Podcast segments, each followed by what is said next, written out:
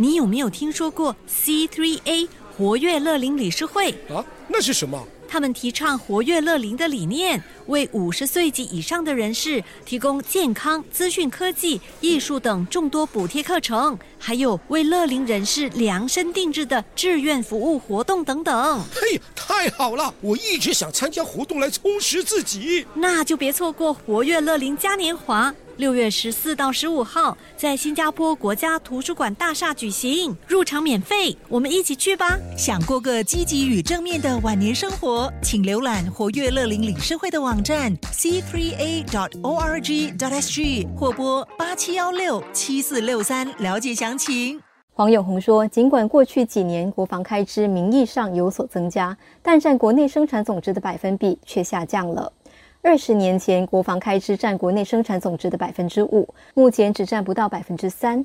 黄永红指出，这主要是因为新加坡的国内生产总值增长比国防开支增长更快。国防部预计，未来十年的开支将稳定在百分之三的范围。黄永红说，尽管国防预算占国内生产总值的百分比下降，但并不意味着武装部队削减了保卫新加坡所需的资源。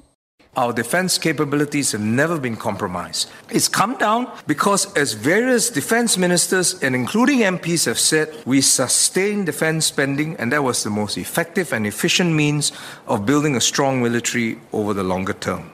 黄永红说：“我国的防卫能力从未受到损害，这是因为长期而言，持续的国防开支是建立一支强大军队的最有效率和最有成效的手段。”部长指出，目前武装部队提升能力的增购正按计划进行。黄永红举例说，海军部队新型长胜级潜水艇今年将投入运作，第四艘长胜级潜水艇也将在德国基尔正式下水。到了二零二八年，所有四艘潜水艇将在新加坡水域周围运行。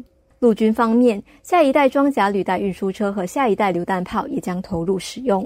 武装部队也积极开发新的防御方式，来应对不断扩大的威胁范围，包括加强无人系统能力。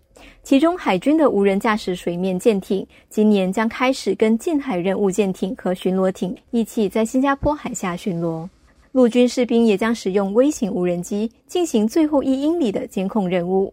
数码保卫方面，自二零二二年成立的国防数码防卫与情报军部队，去年举行的关键基础设施防御演习取得积极成效。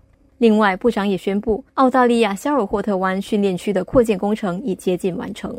城市频道记者报道：你有没有听说过 C3A 活跃乐龄理事会？啊，那是什么？